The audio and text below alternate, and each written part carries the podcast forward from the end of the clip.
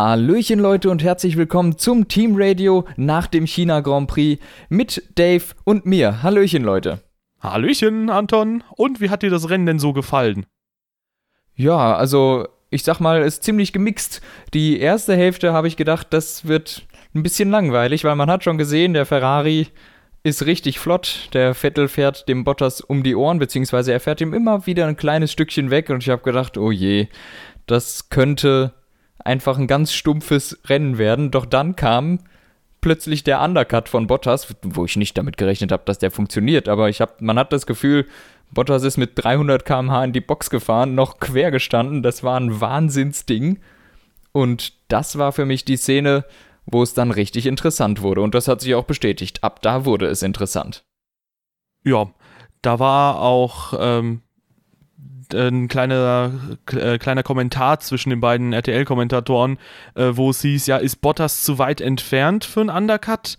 Und dann äh, meinte der andere, ja, der ist noch zu weit entfernt von Undercut, wo ich auch dachte, ja, das sieht man doch, dass der noch zu weit entfernt ist. Und dann war ich selbst ja. sehr überrascht, dass er halt doch nicht zu weit entfernt war, der Valtteri Bottas. Äh, super Leistung da gemacht und ab da ähm, also auch von der Mercedes Strategieabteilung, aber auch von Valtteri Bottas. Und von da an wird das Rennen plötzlich interessant und spannend. Aber wollen wir vielleicht direkt mal mit dem Start loslegen, weil Selbstverständlich. der kam chronologisch zuerst. Ja.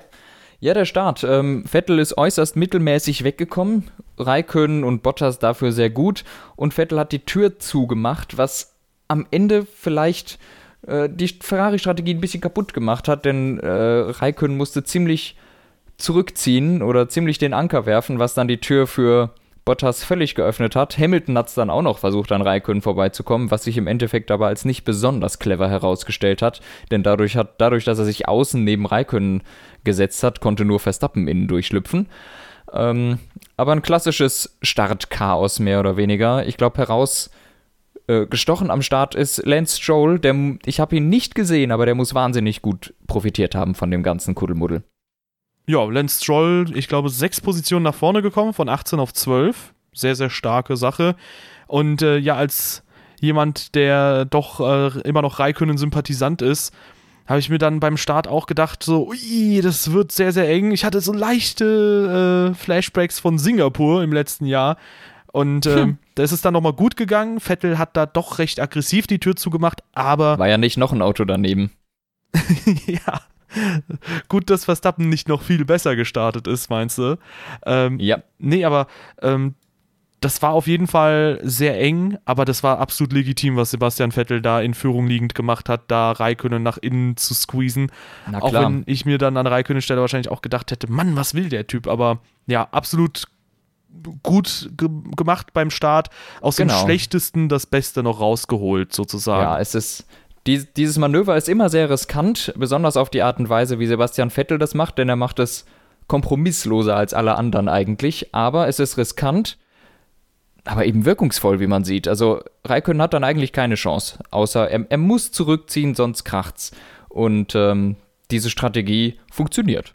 Ja, oder Raikkonen hat die Kurvenlage wie Danny Kwiat, 2015 war es, glaube ich, Oder 16. 2016, ja. Äh, 2016 stimmt, ab da ist Verstappen ja im Dingens gewesen, im Red Bull. Ja, und ähm, wenn Raikönnen quasi diesen Grip gehabt hätte, dann hätte er sich da innen noch reinquetschen können, aber natürlich hatte der den Grip nicht und deswegen ist er noch mal ein bisschen weiter zurückgefallen und dann war Valtteri Bottas quasi permanenter Verfolger von Sebastian Vettel im Rennen.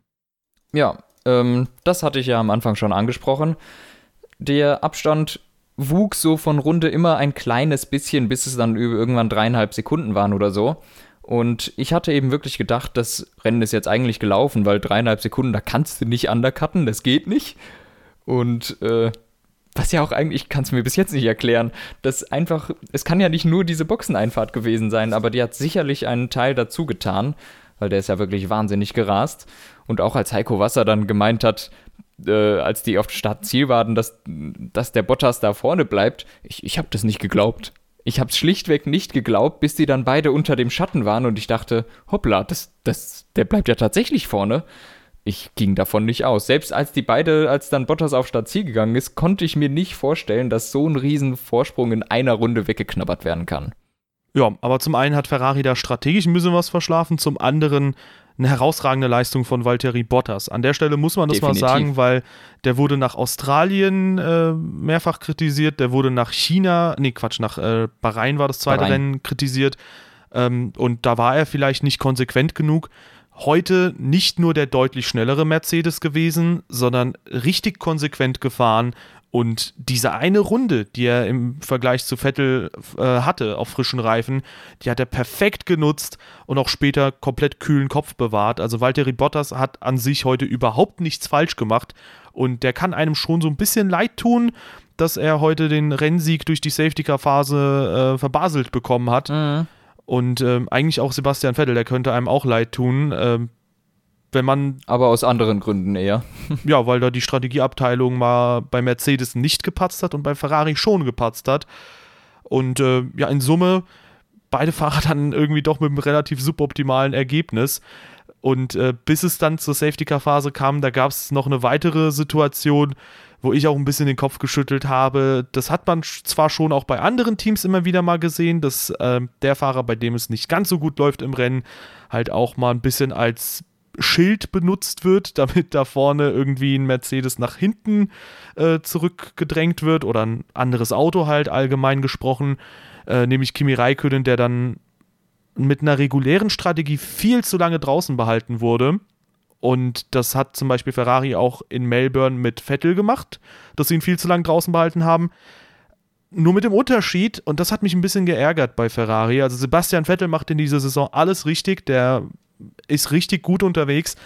Aber Ferrari hat heute das Rennen, äh, zumindest auf den ersten Blick, ohne das Safety Car, hätten sie ihm das Rennen eigentlich komplett versaut, weil der hat in dem Moment die Position gegen Verstappen, nee, gegen Ricardo verloren und gegen Lewis Hamilton. Ja, also das war einfach eine unnötige Sache von Ferrari. Ich meine, wir sehen das bei Mercedes auch oft, dass ein Mercedes länger drauf bleibt, das draußen bleibt. Das machen sie, haben sie im letzten Jahr ein paar Mal mit Bottas gemacht. In diesem äh, Jahr haben sie es letztes Rennen auch schon mit Hamilton gemacht, der einfach ewig draußen geblieben ist, sich dann ein bisschen vor Vettel geparkt hat. Allerdings macht das Mercedes immer nur, wenn sie danach auch keine Position und Punkte verlieren mit dem Auto. Und Raikön wäre einfach auf P6 mit Abstand rausgekommen, was er natürlich auch ist, und das hätte er nie wieder aufholen können im Laufe des Rennens ohne das Safety Car. Und sowas kann man nicht vorher berechnen. Also wirklich, man, man hat quasi Raikönnen geopfert dafür, dass es Vettel gar nichts gebracht hat. Ein bisschen sinnlos und verschenkte Punkte. Ja, ich muss auch sagen, Raikönnen ist jetzt nicht jemand, der mega aggressiv alles abblocken kann, wie es vielleicht ein Jano Trulli mal konnte oder so. Insofern, ich habe das auch schon ähm, nicht nur aus der Hinsicht ein bisschen kritisch beäugt, dass man halt jetzt einen Fahrer in dem Moment sehr klar zum Zweitfahrer degradiert, das halt im dritten Rennen, äh, sondern auch äh, dahingehend, dass man eigentlich die Sinnhaftigkeit dahinter gut hinterfragen kann weil ich habe es nicht kommen sehen, dass Raikönnen Bottas so sehr ein Dorn im Auge ist, dass Bottas dann von Vettel geschluckt wird. Und man hat es ja. gesehen, Vettel war zwar schneller als Bottas, ich glaube, der Ferrari war heute im Gesamtpaket schneller als der Mercedes. Ja, zweifellos aber Vettel kam nie vorbei an Bottas. Und das, und das habe ich auch immer wieder auf Twitter gelesen bei mir, äh, haben viele Leute geschrieben, das halt vor allem deswegen, weil die Dirty Air heute so mega krass sich ausgewirkt hat. Und China hat eben viele schnelle Kurven, wo du durch die Dirty Air einfach extrem leidest. Ja, ich habe mir das wirklich mal genauer angeguckt. Die Dirty Air ist eindeutig am stärksten, da kann ich mir auch sehr gut vorstellen, in der Doppellinks im zweiten Sektor. Ähm, das ist recht kurz vor der langen Geraden, vor dieser zweiten Schneckenkurve da. Da ist im zweiten Sektor eine doppelte Linkskurve. Und da sieht man, da verlieren die Leute. Da fallen sie immer vom 0, Sekundenfenster so auf 1,2, dass sie nicht mehr rankommen. Und diese Kurve ist so böse, dass sie quasi alle Überholmanöver kaputt gemacht hat. Es sei denn, der Vordermann hat wirklich deutlich langsamere oder schlechtere Reifen. Ja, wobei ich erinnere mich jetzt auch nochmal an die Links-Rechts-Kurve, die vor der Doppel-Links kommt, die du jetzt ansprichst, und mhm. die ganz, ganz lang gezogene Rechtskurve vor der Langgeraden. Ich glaube, auch da wirkt sich die Dirty Air genauso wie eigentlich in Kurve 1 aus. Also China hat da schon viele Stellen, wo du als Hinterherfahrender schon relativ gut leiden kannst. Und ja, wo, wo ich aber noch einhaken möchte, ähm, diese beiden Schneckenkurven, also die, die Kurve vor der langen Geraden und die Kurve 1, die sind allerdings so konzipiert, dass du da auch andere Linien fahren kannst, dass es nicht so schlimm ist mit der Dirty Air. Die links-rechts vor der Doppellinks, da gebe ich dir recht, aber bei der, bei der langen rechts auf die lange Gerade, da kannst du ein bisschen versetzt fahren und verlierst eigentlich keine Zeit. Das heißt, ich glaube, da war es nicht ganz so schlimm. Aber wie gesagt, wenn die Leute auch durch die ganzen Kurvenkombinationen davor überhaupt nicht rankommen, ist da natürlich tote Hose. Ja, also in Summe ich gebe dir auch recht, ja, da kann man schon andere Linien fahren. In Summe kostet das einen alles, aber im Endeffekt doch irgendwie Zeit. Und das hat man im ersten Rennen, in der ersten Rennhälfte etwa gemerkt. Und äh, ja, dann kam eben dieser entscheidende Moment. Bottas schafft den Undercut und äh, dann kommt das Safety Car raus, weil die beiden Toro Rosso miteinander kollidiert sind, wo du etwas sehr, sehr Interessantes zutage gebracht hast. Ja, ich habe gerade eben auf Twitter gelesen von einem Reporter, ich glaube Will Buxton war es, ähm, den kennt man vielleicht, ähm, dass Hartley wohl die Anweisung bekommen hat, in der Haarnadel Gasly vorbeizulassen. Äh, Hartley hat dann Lift and Coast gemacht, ist eine ganz weite Linie gefahren. Gasly geht selbstverständlich davon aus, dass Hartley gerade Platz macht, weil das abgesprochen war im Team intern. Äh, und plötzlich zieht Hartley da doch in die Kurve zu und die beiden kollidieren. Deshalb das erklärt auch ein bisschen, warum Gasly sich so aufgeregt hat, weil im Grunde ist der ja genauso in den Hartley reingefahren wie der Verstappen in den Vettel, nur dass Gasly sich aufgeregt hat als hinten drauf fahrender. Aber wenn das anders abgesprochen ist, kann ich da den Ärger schon ein bisschen verstehen. Man muss allerdings ehrlich gesagt sagen, punktemäßig tut sich da gar nichts. Ähm, die Toro Rossos waren heute wieder im Niemandsland. Ja, zumindest zu einem sehr, sehr großen Teil. Ähm, am Ende war es ja durch Safety Car noch ein bisschen enger. Da wäre vielleicht noch mal was gegangen mit äh, sehr viel Glück. Wobei, da waren die Top 10, glaube ich, heute ein bisschen zu weit entfernt. Ja, okay, gut, ich relativiere meine Aussage. Äh, interessant finde ich es gerade mit dem Blick auf die Gesamtwertung, dass 19 von 20 Fahrzeugen ins Ziel gekommen sind. Nur Brandon Hartley hat es leider nicht zum Schluss geschafft. Das ist für die Zuverlässigkeit schon mal ein ziemlich gutes Zeichen. Ja, und ähm, dann, dann kam dann das Safety Car. Und die Red Bull haben sich gedacht, jo, wir setzen alles auf Angriff. Ich dachte, ja gut, immerhin äh, hat man jetzt eine leichte Schadensbegrenzung. Der Abstand von Raikönnen zum Spitzenfeld ist jetzt wieder weg. Und ähm, ja, die beiden Red Bull kamen auf Softreifen raus, alle anderen auf Medium-Reifen, Raikönnen noch mit relativ frischen Reifen, die anderen auf äh, relativ abgefahrenen Medium-Reifen und das hat sich relativ schnell schon bemerkbar gemacht.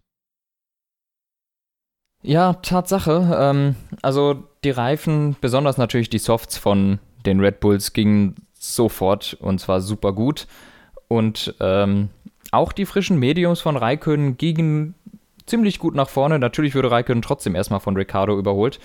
Ähm, aber ich glaube, die erste Szene, an die man sich dann richtig erinnern kann, ist Max Verstappen versus Lewis Hamilton. Der Verstappen hat außenrum versucht, in der schnellen Links zu überholen was aber nicht klappt, wenn da ganz viel Gummiabrieb liegt, der so sich über das Rennen da verteilt.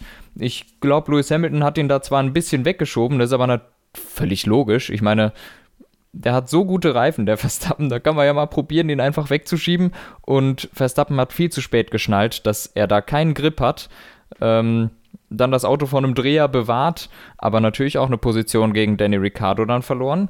Und Ricardo hat es ein bisschen cleverer gemacht. Er hat einfach gewartet, gewartet. Ich, er wusste, seine Reifen sind top. Und dann die Divebomb des Jahrhunderts gestartet auf der Langgraden. Das kennen wir von Ricardo. Ähm, der geht immer von sehr weit hinten mit sehr viel Bremskraft rein. Ähm, er muss sich da, er muss darauf vertrauen, dass der Gegenmann nicht einlenkt, beziehungsweise nicht Gegenwehr leistet, denn ansonsten kracht's.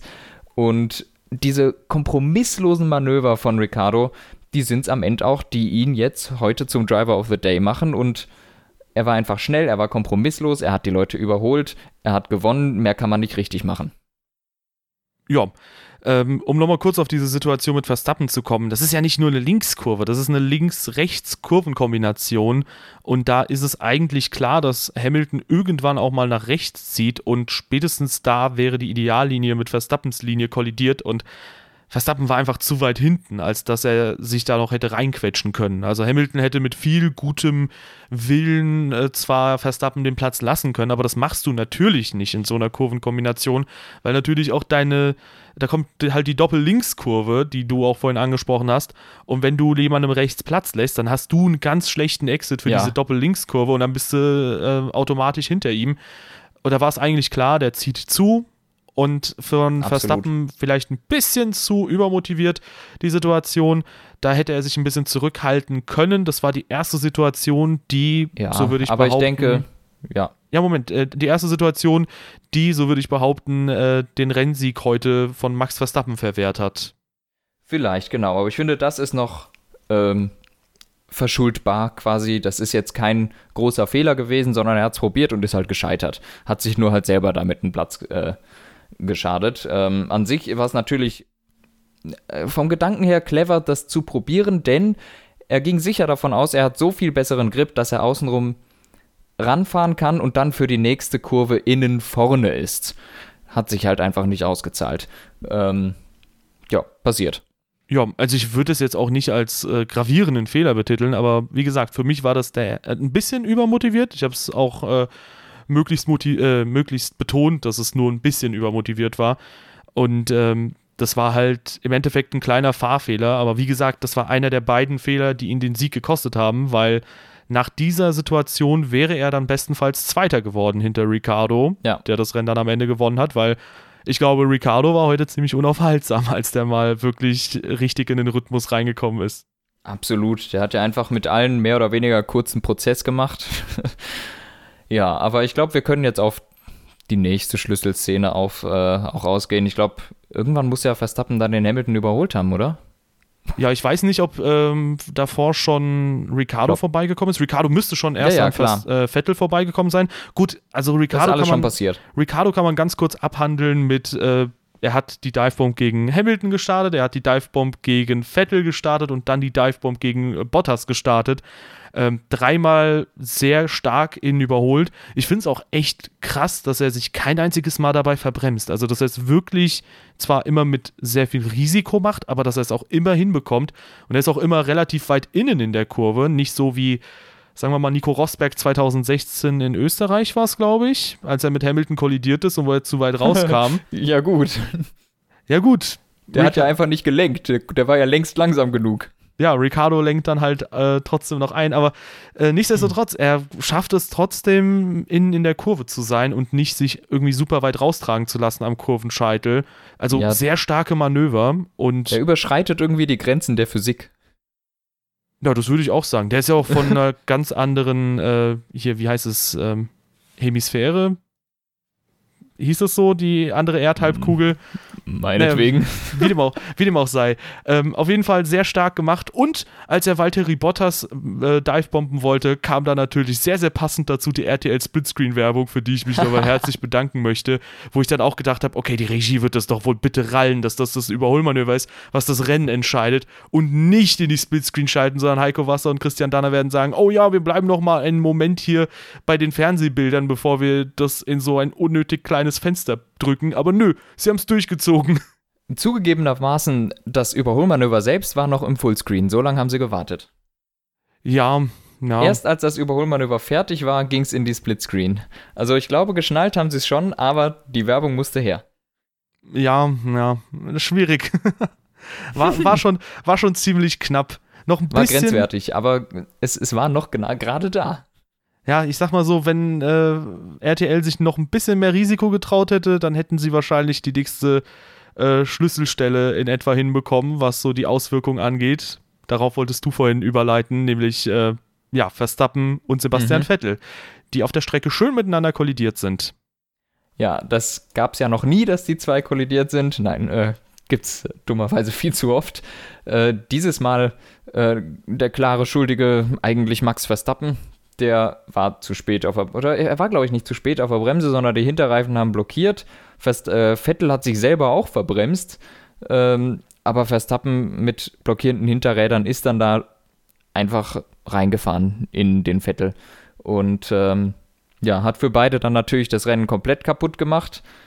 Ähm, Verstappen eine berechtigte 10-Sekunden-Strafe. Das ist das Maß, das man eben bei solchen Sachen anwendet. Und ja, Vettel hatte anscheinend etwas Schaden, aber auch, man, man sieht es bei ihm des Öfteren, wenn dann irgendwas schief geht. Vettel ist ja oft so ein kleiner Choleriker. Dann, dann regt er sich ein bisschen auf und dann fehlt auch so ein bisschen der Wumms am Ende nochmal. Aber ist, glaube ich, verzeihlich. Ich glaube, zehn Runden vor Schluss hätte ich mich auch aufgeregt, wenn ich plötzlich falsch rum auf der Strecke stehe. Das würde ich nicht so unterschreiben. Also äh, zum einen erstmal ähm, das, was du einleitend gesagt hast, ja, Verstappen fährt da einfach in Vettel rein. Das ist genau das, was ich meinte. Ricardo, der wäre da wahrscheinlich auch innen geblieben. Irgendwie hätte der das hinbekommen, wenn er so ein Manöver startet. Ähm, und was ich aber zu Vettel denke, also erstmal super schade, weil der hat heute nichts falsch gemacht und ähm, ich glaube schon, dass der da einen dicken Schaden hat. Wahrscheinlich auch die Reifen schon am Ende waren. Ich kann mir vorstellen, im Mittelfeld waren einige Leute auch zweimal an der Box oder gut, zumindest nach so einem Dreher und wenn du dann einen dicken Burnout hast, dann äh, geht halt gar nichts mehr. Ähm, man muss halt schauen, wie stark der Ferrari beschädigt war, aber ich glaube schon, dass Vettel in diesem Jahr mit einem Mindset antritt, wo er nicht derselbe Choleriker der letzten Jahre ist, sondern nee, wo es ist nicht ganz so schlimm, aber Also ich würde überhaupt Schaden nicht hat der Ferrari sagen. eigentlich äh, nicht mitgetragen. Es war nur eine leichte Berührung, ja, im Grunde, und beide haben sich gedreht. Ja, das müsste man mal schauen und abwarten. Ich glaube halt, wie gesagt, auch, dass die Reifen sehr stark in Mitleidenschaft gezogen werden können. Man hat anhand von Hamilton gesehen, äh, der ist ja quasi super weit zurückgefallen, auch im Vergleich zu Raikönnen und konnte im ersten Stint äh, dem Ferrari noch sehr gut folgen. Aber wie Ja, gesagt, still und heimlich hat sich ja Raikkonen in der ganzen Situation an Hamilton vorbeigeschummelt. Hamilton Ja. ist außenrum an denen vorbeigefahren, Raikkonen innenrum und plötzlich war er vorne.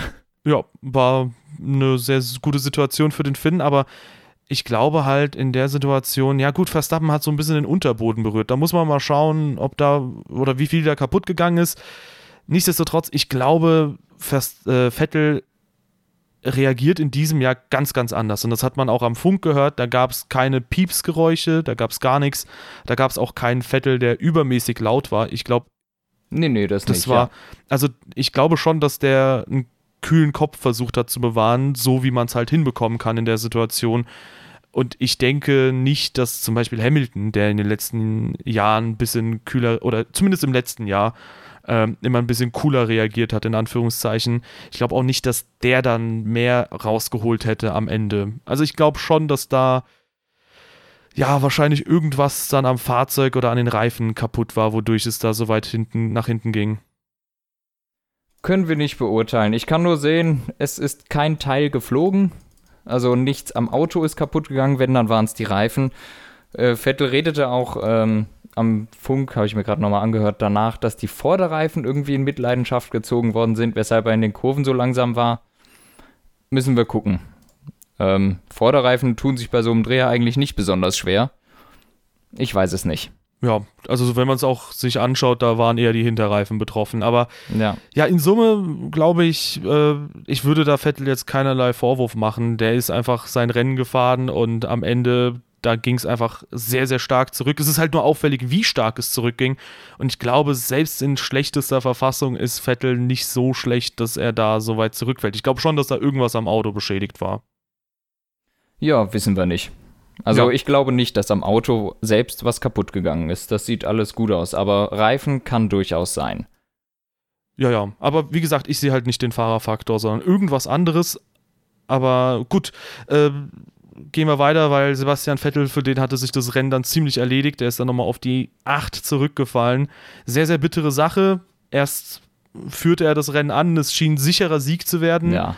Dann immerhin der zweite Platz und am Ende holt er 21 Punkte weniger mit nach Hause, als er hätte können. Aber so läuft es manchmal in der Formel 1 und ähm, der Mann, der ihm das äh, heute quasi, der das heute verschuldet hat, der hat sich dann auch im Interview erstmals, würde ich sagen, sehr reflektiert zu einer Situation auf der Strecke gegeben und hat sehr, sehr erwachsen gewirkt. Und ja, heute war Verstappen, finde ich, auf der Strecke äh, manchmal ein bisschen zu übermotiviert, in der Situation viel zu übermotiviert, aber neben der Strecke da hat sich, glaube ich, ein bisschen was getan und ich kann mir schon vorstellen, dass wir einen sehr großen Lernprozess bei Verstappen sehen werden. Denn so ein bisschen wie ich das in meiner Kolumne über Sebastian Vettel und äh, das letzte Jahr gesagt hatte, wird sich wahrscheinlich auch Verstappen jetzt den Punktestand anschauen und sich denken, gut, mein Teamkollege, der hat auch ein DNF, der hat im Rennen 1 eine Strafe bekommen, aber der hat trotzdem mehr als das Doppelte an Punkten wie ich. Ja. Und der wird sich Ja, da auch schon seine Gedanken Gedanken machen. Ja. Ja. klar, auf jeden Fall, weil kann eigentlich nicht sein. Ja, und der fährt Ja. jetzt auch fast schon wieder um die WM mit. Er ist nur 17 Punkte von Vettel entfernt und von den beiden Mercedes, die auf 2 und 3 sind, trennen Ricardo auch nur 3 bzw. 8 Punkte. Ja, also das ist, wie gesagt, Verstappen muss, muss einen, einen Gang zulegen, beziehungsweise einen Gang zu runterschalten äh, in manchen Situationen. Ähm, Australien möchte ich ihm jetzt mal nicht vorhalten, dass, da ist was kaputt gegangen am Auto, aber heute war einfach, das hätte nicht sein müssen. Das war ein verschenkter Sieg in zwei Situationen. Und ähm, da muss man durchaus sagen, hat der Fahrer das sich selbst verschuldet. Weil du bist in einer guten Situation, du hast die besseren Reifen, du bist knapp hinter den Führern, dann musst du so einen Quatsch eigentlich nicht machen. Ja, aber wie gesagt, das Interview danach, der hat das schon selber geschnallt, dass das nichts war. Er hat sich sehr über sich selber geärgert und ich denke, das ist immer der erste Schritt zur Besserung, wenn man sich selber, wenn man sich über sich selbst so ärgert, dann beginnt ein Lernprozess. Ja, ich denke auch. Und vor allem jetzt wiegt es, glaube ich, ganz besonders schwer, weil der Red Bull. Weil Ricardo auch noch gewonnen hat.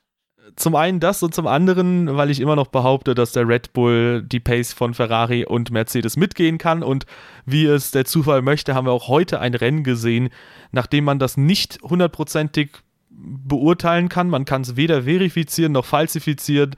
Man wird Ja. noch ein weiteres Rennen abwarten müssen, wo es auch einen ganz regulären Rennverlauf ohne Strafen und sonst was für Red Bull gibt. Ja, das ist echt ein bisschen nervig. Man konnte es im ersten Rennen nicht einordnen, im zweiten Rennen erst recht nicht und jetzt konnte man es wieder nicht richtig einordnen, weil die auf völlig anderen Reifen gestartet sind, am Ende auf völlig anderen Reifen waren. Das Einzige, was man sagen kann, ist, dass im ersten Rennen war Mercedes besser als Ferrari, in Bahrain und China war Ferrari besser als Mercedes. Mehr kannst du im Moment nicht sagen. Wo steht Red Bull im Qualifying hinter den beiden? Das ist klar, aber im Rennen vielleicht auf einem Niveau, vielleicht einen Ticken weiter vorne, vielleicht einen Ticken weiter hinten. Ja, aber für die Spannung in der WM ist es vielleicht gar nicht mal so schlecht, wenn es tatsächlich hier und da auch mal einen Ausfall oder ein äh, Problem bei einem der aktuellen äh, WM-Spitzenreiter gibt. Also zum Beispiel Hamilton heute mit einer ganz Hatten wir schwachen. ja heute. Ja, Hamilton mit einer ganz schwachen Performance, ja. Ja, ähm, absolut. da war Bottas das gesamte Rennen über deutlich besser. Da nochmal ein dickes Lob an Bottas. Sebastian Vettel ähm, heute mit großen Problemen. Ich habe jetzt nochmal geschaut, Alonso ist auch die Einstop gefahren, also der war auch auf alten Medium-Reifen unterwegs. Der hat sich aber noch später als Raikön die Mediums geholt. Okay, gut, das würde dann tatsächlich den Ich glaube, der ist erst in Reifenzustand Runde erklären. 30 oder so an die Box gekommen. Das würde dann doch den Reifenzustand erklären und die Ja. beiden Renault, von denen einer, also Nico Hülkenberg, auch da mega gute Leistung heute. Wahnsinn. Und ähm, Carlos Sainz ebenfalls ziemlich gut unterwegs gewesen, auch wenn klar schwächer als der Teamkollege, aber ein leichter Aufwärtstrend ist zu erkennen beim Spanier. Carlos Sainz und Hülkenberg hatten beide die frischen Softreifen und deswegen kam Hülkenberg, glaube ich, auch ziemlich einfach vorbei, als äh, Vettel dann das Problem hatte oder die Ja. Probleme. Ja, absolut. Aber ja, man kann nur sagen, Hülkenberg wieder richtig gut, wieder Best of the Rest, glaube ich. Ähm, Und sogar mehr. Sechs, ja, sechs Mal in Folge auf der 7 qualifiziert. Wenn er noch einmal hat, haben wir sieben Mal auf der 7. Das wäre natürlich ganz nett. Und auch im Rennen läuft es bei Renault und bei Hülkenberg vor allem echt gut. Ist punktgleich mit Alonso auf Platz 6 respektive 7 in der Fahrer-WM. Es, es läuft richtig gut bei Renault. Da ist ein Aufwärtstrend zu erkennen. Äh, genauso wie der Aufwärtstrend bei McLaren bzw. Alonso. Im Qualifying läuft es gar nicht, aber im Rennen immer wieder mit dabei. Ja, ich würde sagen, das ist einfach der ähm, Alonso-Faktor. Alonso also es ist da jetzt nicht mehr gut. immer, ja, ja, es ist nicht immer nur noch Glück, sondern heute auch ohne das Safety Car waren die in dieser Gegend unterwegs, P7, 8, 9. Und das, also im Rennen ist der McLaren in Ordnung. Van Dorn heute nicht so gut wie die letzten Rennen. Der ist, glaube ich, auch nur 13. geworden. Da war es nicht so dolle. Aber bei McLaren läuft's, bei Renault läuft's. Das Mittelfeld ist super spannend und das Vorderfeld könnte vielleicht auch spannend werden. Ja, Van Dorn leider echt nicht so gut heute. Äh, das war sehr, sehr schade. Die Force India auch leider Chancen vergeben für Punkte. Beide recht knapp vorbei an den Top 10. Magnussen hat sich dann noch den letzten Punkt gesichert. Und ähm, der war heute komischerweise wieder viel besser als Grosjean. Also da lief irgendwie überhaupt nichts für Grosjean mal wieder. Und äh, ja, Magnussen holt einfach doch den äh, einzigen verbleibenden Punkt. Also der hat dann einen guten Job geliefert. Ja. Und ja, wenn man, kann man so unterschreiben. Ja, und wenn man nochmal die äh, Tabelle weiterführt, äh, Stroll knapp vor Sirotkin. Also zum einen wenigstens hat er ihn besiegt. Andererseits, ich glaube, von Stroll würde man immer noch ein bisschen mehr erwarten gegen einen Rookie. Und Ericsson äh, besiegt dann Leclerc. Und das ist dann äh, nach einem schwachen Qualifying doch wieder ein gutes Trostpflaster. Und eigentlich sogar relativ klar schlägt der Leclerc. Und äh, da muss man auch nochmal ein kleines Lob an den Sauber aussprechen. Ja, beziehungsweise Kritik an Leclerc. Ähm, der hatte sich ja rausgedreht ins Kies. Das darf eigentlich in einem Rennen nicht passieren. Ja, und das hat Ericsson nicht gemacht. Deswegen wird das Lob von mir an Ericsson. Lass mir, lass mir meinen neuen Liebling. Okay. Ja, der darf gerne dein Liebling sein. er ist ja jahrelang mein Liebling gewesen, bis ich dann letztes Jahr geglaubt habe, zu Unrecht. Aber ich, ich, werd, ich freue mich wieder mit ihm an. ja, auf jeden Fall. Äh, ja, gut, aber ganz vorne äh, nochmal kurz thematisiert. Raikönnen dann rundenlang hinter Bottas gewesen. Da gab es auch keine richtige Chance zum Überholen. Und ähm, ja, in Summe dann das Beste nochmal rausgeholt aus der Situation. So gesehen Glück im Unglück, so ein bisschen wie Sebastian Vettel in Melbourne ein bisschen Dusel hatte, hatte das Raikönnen jetzt auch, nachdem er über die Strategie gesehen verbraten wurde. nur, nur, dass er durch die Strategie dummerweise trotzdem nicht gewonnen hat. Ähm, eine Sache möchte ich noch loswerden, so ganz allgemein für diese Saison, was ich gut finde, was ich schlecht finde. Schlecht finde ich, dass die Dirty Air Probleme schlimmer sind als letztes Jahr. Gut finde ich allerdings, dass die Rennen trotzdem völlig unvorhersehbar sind. Bis jetzt. Also ich hätte den Ausgang vom Australienrennen nie so erwartet. Bahrain hätte ich vielleicht ungefähr so erwartet, aber die Art und Weise, wie das Ganze passiert ist, hat alles überhaupt keinen Sinn ergeben. Nichts war logisch, also am ganzen Wochenende. Und jetzt wiederholt sich das Ganze wieder, dass eigentlich nichts wirklich Sinn ergibt. Und äh, wieder ein Ergebnis, das man so überhaupt nicht erwarten kann. Der Pole-Setter kommt auf 8 ins Ziel, der, der von 5 oder 6 gestartet ist, gewinnt das Rennen. Also, das ist ja alles völlig hirnrissig. Ja, auf jeden Fall. Äh, das, da würde ich auf jeden Fall zustimmen. Ich würde vielleicht nicht ganz für Melbourne zustimmen, weil das war schon ein relativ vorhersehbarer Rennverlauf größtenteils, abgesehen halt von der Virtual Safety Car Phase. Aber die restlichen Rennen, die beherbergen schon einiges an Spannung. Und was zum Beispiel auch sehr interessant ist, ist, wir haben in Bahrain noch darüber gesprochen, Williams war vier Zehntel im Qualifying langsamer als im letzten Jahr. Und jetzt reden wir mal in China darüber. Mercedes ist bei zwei Reifenmischungen weicher, weil ich glaube, die Supersofts vom letzten Jahr sind quasi die Softs von ja. diesem Jahr. Also quasi der Härtegrad. Korrekt also wenn man die jetzigen Ultrasofts zum Beispiel mit den letztjährigen vergleicht, sind die eine Stufe weicher und letztes Jahr gab es Supersofts, dieses Jahr gibt es sogar Ultrasofts. Das heißt, wir haben zwei Stufen weichere Reifen und Korrekt. Mercedes ist im Qualifying, glaube ich, mit Bottas 53.000 schneller gewesen als im letzten Jahr. Und das ist, wenn man das mit der einen Sekunde, die sie in Melbourne schneller geworden sind, vergleicht, gar nichts. Ja, die Mercedes bestreitet zwar immer noch, dass sie wieder eine Diva gebaut haben, was ja beim W08 der Fall war. Ich traue dem Braten aber inzwischen nicht mehr und ich gehe davon aus, das Auto ist schon wieder eine Zicke, was Setup angeht. Und sowohl das Ergebnis in Bahrain als auch jetzt das ganze Wochenende hier in China spricht dafür, dass die ihr Potenzial wieder nicht richtig abrufen können, wie letztes Jahr. Die haben wahrscheinlich wieder die beste Basis, aber sie kriegen sie nicht richtig abgestimmt. Und dadurch wird das auch, vergibt man ganz viel Potenzial. Und man hat gesehen, in Australien, da haben sie es richtig hinbekommen, aber die nächsten zwei Rennen eben nicht. Ja. Ja, also das ist bislang ein komplett unvorhersehbarer Saisonverlauf. Das Einzige, was äh, sich noch von 2012 unterscheidet, ist, dass hier klar drei Top-Teams abgegrenzt sind vom Rest.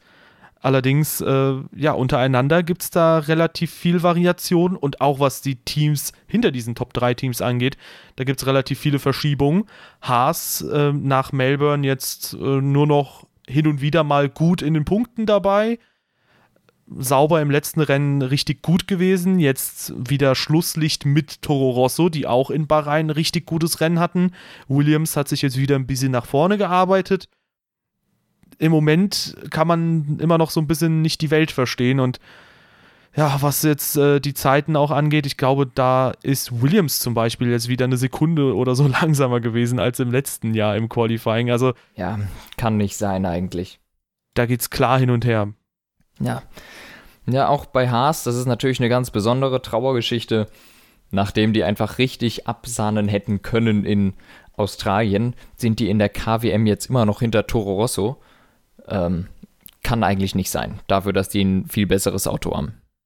Ja, ich möchte das nochmal ganz kurz korrigieren. Ich äh, habe von einer Sekunde bei Williams gesprochen, es war eine halbe Sekunde. Aber, trotzdem viel zu viel. ja, trotzdem. Also dafür, dass das Fahrzeug ein Jahr lang konsequent weiterentwickelt wurde und dann ein neues Auto kommt, was nochmal schneller sein sollte. Ja, viel zu viel Rückstand. Oder, ja, keine Ahnung. Eine Verschlechterung darf überhaupt gar nicht erst sein. Ja, genau. Also besonders nicht, wenn die Reifen weicher geworden sind und auch so darf es keine Verschlechterung geben. Ich weiß, die Autos sind schwerer mit dem Halo, aber eigentlich zeigen alle Teams, dass es nur Verbesserungen gibt. Also alle, fast alle Teams verbessern sich, bis auf einige Ausnahmen und da zeigt sich, diese Ausnahmen sind das Problem. Ja, ich möchte noch mal einen kurzen Punkt ansprechen, warum ich immer noch äh, daran festhalte, dass Red Bull da vorne die Pace mitgehen kann von den anderen äh, beiden Spitzenteams oder vielleicht sogar noch mal ein Stückchen schneller ist. Ähm, das haben wir kurz im Vorgespräch gehabt. Aber ich möchte das nochmal ganz kurz anführen, weil das könnte sehr abstrus allgemein wirken, warum ich Red Bull als so schnell sehe. Äh, wir hatten an einem gewissen Punkt den Funkspruch von Magnussen, dass äh, Grosjean ihn nur aufhält. Kurz danach wurde Magnussen durchgewunken von äh, der Haas-Crew und es war halt so, Grosjean ist auf den Ultrasofts unterwegs gewesen, Magnussen auf den Softs. Also sozusagen ist Magnussen auf den Reifen gestartet, auf denen die beiden, äh, Moment, nee, auf dem die Spitzenteams gestartet sind, also Ferrari und Mercedes. Mhm. Und Grosjean ist auf den Reifen gestartet, auf denen Red Bull gestartet ist. Und als dieser Punkt kam, als äh, Magnussen auf den Softreifen von Grosjean aufgehalten wurde auf den Ultrasoft-Reifen, da habe ich mir die Zeitenabstände genauer mal angeschaut und wie die sich entwickeln. Und mir ist aufgefallen, dass Verstappen zwar ein bisschen was zu Vettel und Bottas verloren hat, aber dass insbesondere Danny Ricciardo und Verstappen äh, die beiden im Sandwich eingesperrten Ricardo, äh, Raikkonen und Hamilton, dass die permanent dieselben Zeiten gefahren sind und dass Ricardo teilweise sogar aufgeschlossen hat zu Hamilton und das hat mir so ein bisschen die Bestätigung gegeben, okay, die anderen, Raikönnen, Hamilton, Bottas und Vettel, die sind auf den schnelleren Reifen unterwegs. Ja, weil schon lange nachdem die Haas die Position getauscht hatten, da waren äh, quasi die Red Bull immer noch auf den Ultrasoft unterwegs und größtenteils gleich schnell wie die anderen beiden Teams. Und ja, deswegen äh, glaube ich schon, die können da das Tempo noch ordentlich mitgehen. Heute mit einer ganz anderen Strategie, aber wenn man den Referenzpunkt Haas nimmt, dann äh, kann man schon, glaube ich, davon ausgehen, Red Bull war heute auch ohne Glück oder wäre heute ohne Glück bei der Musik gewesen. Ja, ein Sieg wäre ohne Glück vielleicht nicht drin gewesen, weil der Abstand nach vorne zu groß ist, aber ähm, ja, sie waren die ganze Zeit eigentlich um Hamilton drumherum, das stimmt schon. Ja. Und da also, wären sie wohl auch geblieben.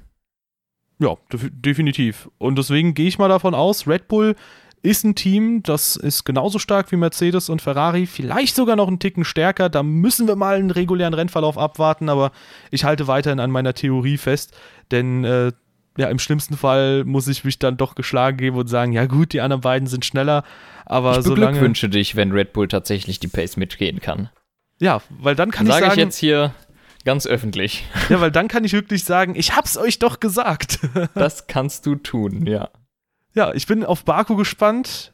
Mal schauen, wenn es ein 2016er Rennverlauf wird, dann äh, hat Red Bull Karten, äh, quasi alle Karten in der Hand, zu sagen, okay, wir zeigen mal unsere wahre Pace. Wenn es ein ganz stinknormaler Rennverlauf wird, wenn es da wieder so wird wie 2017, dann sind wir wieder genauso schlau wie nach den ersten drei Rennen und wissen immer noch nicht, wo Red Bull steht. Ja.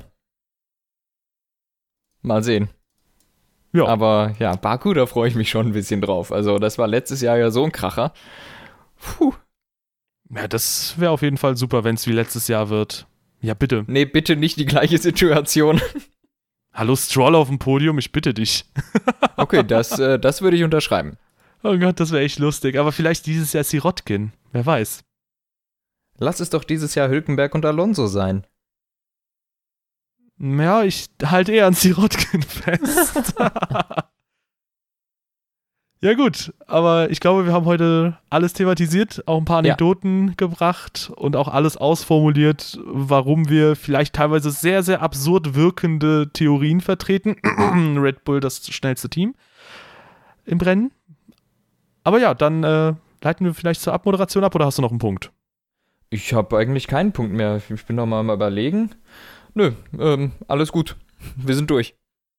Ja, Leute, der WM-Kampf spitzt sich zu. Ich glaube, es wird ab diesem Punkt einfach immer spannender und spannender, denn es passiert gerade so ein bisschen das, was wir uns gewünscht haben. Zumindest sind drei Teams mit ihren Fahrern in Nähe der WM-Punktzahl. Äh, Sebastian Vettel mit 54 Punkten, heute mit sehr viel Pech, aber das äh, braucht nicht zu vertrüben, die ganze Stimmung. Ich denke, Nächstes Mal können wir wieder ein sehr spannendes Rennen erwarten. Ich glaube, in China hatten wir viel Spaß und äh, wenn euch dieser Podcast genauso gut gefallen hat, wie das Rennen uns gefallen hat, da könnt ihr sehr, sehr gerne einen Daumen nach oben da lassen. Ansonsten gerne eure Meinung. Zum einen in den Discord-Channel, da könnt ihr auch mit vielen anderen Leuten über die Formel 1 diskutieren. Wir sind da auch immer wieder gerne dabei. Und zum anderen selbstverständlich in die YouTube-Kommentare. Und wenn ihr uns unterstützen wollt, dann wären wir sehr, sehr dankbar für eine positive Bewertung bei iTunes, bei YouTube oder bei dem Anbieter, bei dem ihr das Ganze hört. Teilt den Podcast auch sehr gerne mit anderen Motorsportbegeisterten, denn das hilft uns wirklich sehr, sehr weiter mit unserem Projekt. Ja, so ist es und mit diesen Worten verabschieden wir uns für heute und sprechen uns wahrscheinlich oder hören uns nächste Woche. Ja, bis dahin. Tschüss.